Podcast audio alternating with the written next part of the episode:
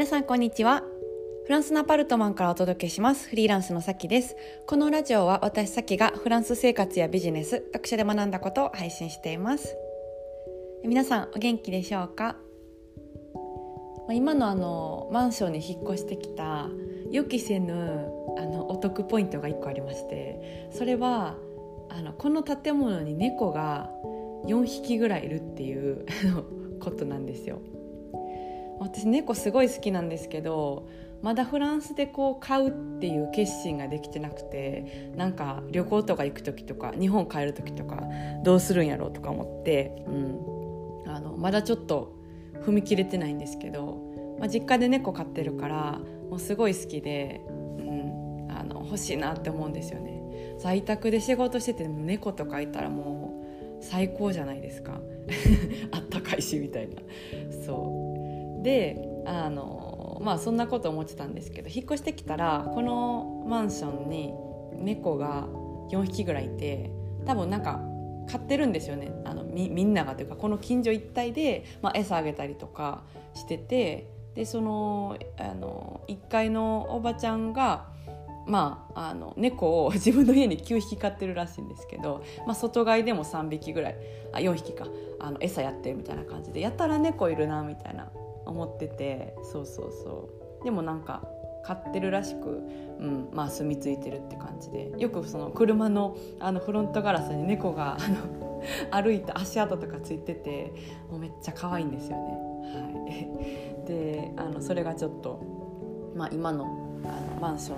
のお得な あのお得なっていうか特典みたいな感じでラッキーって思ってるんですけど、まあ、ちょっと家の中にも猫が欲しいなと思う今日この頃です。はい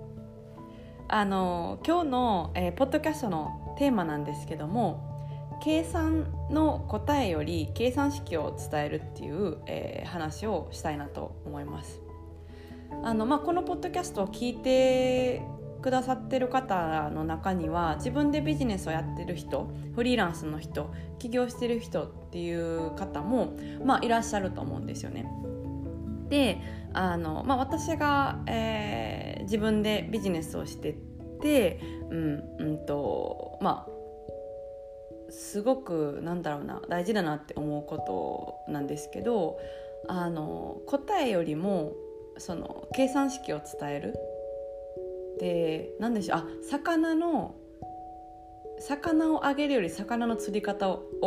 教えるみたいな。あの言葉もあると思うんですけどそれがすごくなんだろうなあのコンサル業とかうん、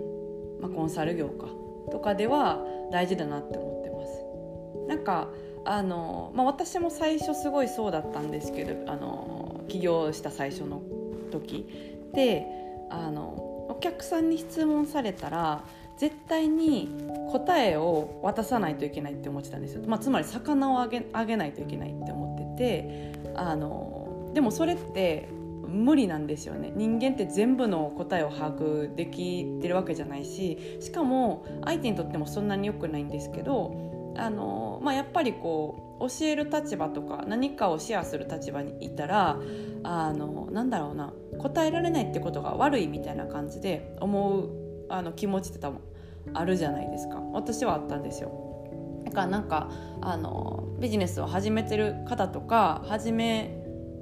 かけ始めかけもうすぐ始めたいあの、まあ、メンバーとかに質問されたことにすぐ答えられなかったらどうしようって、まあ、それが不安ですみたいな質問ももらうんですよ。そう。であの、まあ、大事なことは例えばうんいろんな例え出してますけど数学の先生が、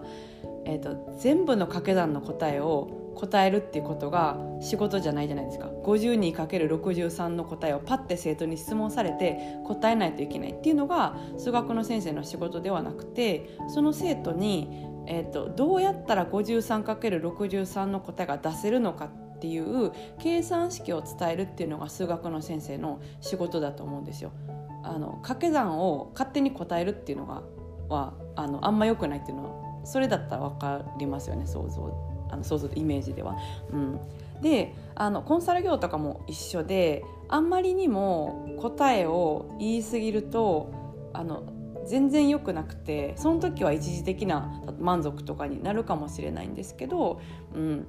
あの自分でその掛け算の答えが出せないじゃないですか。ずっと答え出してもらってたら。だから計算の仕方を、えーと、伝えるっていう必要が、うん、あのあります。ここが結構なんか全部答えねばっていうなんか義務感とか罪悪感とかから焦って答えを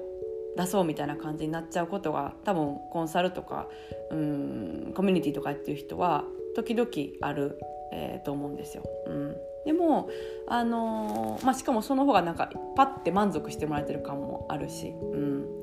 そうそう。でもあの大事なことっていうのはやっぱり計算式を伝える。で計算が解けるまで待つっていうのが仕事だと思うんですよね。うん、だからその最初はえっ、ー、とまあ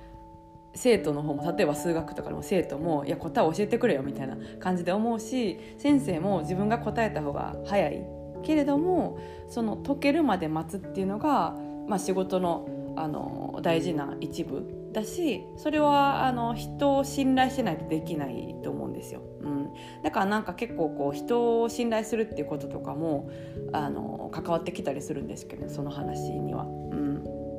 そうあの人信頼してなかったらこれパッて答えないとお客さんに怒られるんじゃないかみたいな感じで思ったりして待てないんですよね。そう。でもあの計算式を伝えて解けるまで待つっていうのが一見あの何でしょうね。お互いにフラストレーションもあるかもしれないしそう。なんか教えてよって言われるかもしれないしだけれども、うんうんと、それはなんかあの信頼関係を作っていくってことの一つでもあるしとっても大事なことだと思うので、はいえーと、シェアをしてみました。は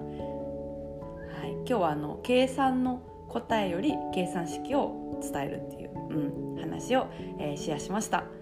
じゃあ今日はこの辺でそろそろお開きということでまた次回のポッドキャストでお会いしましょう。それでは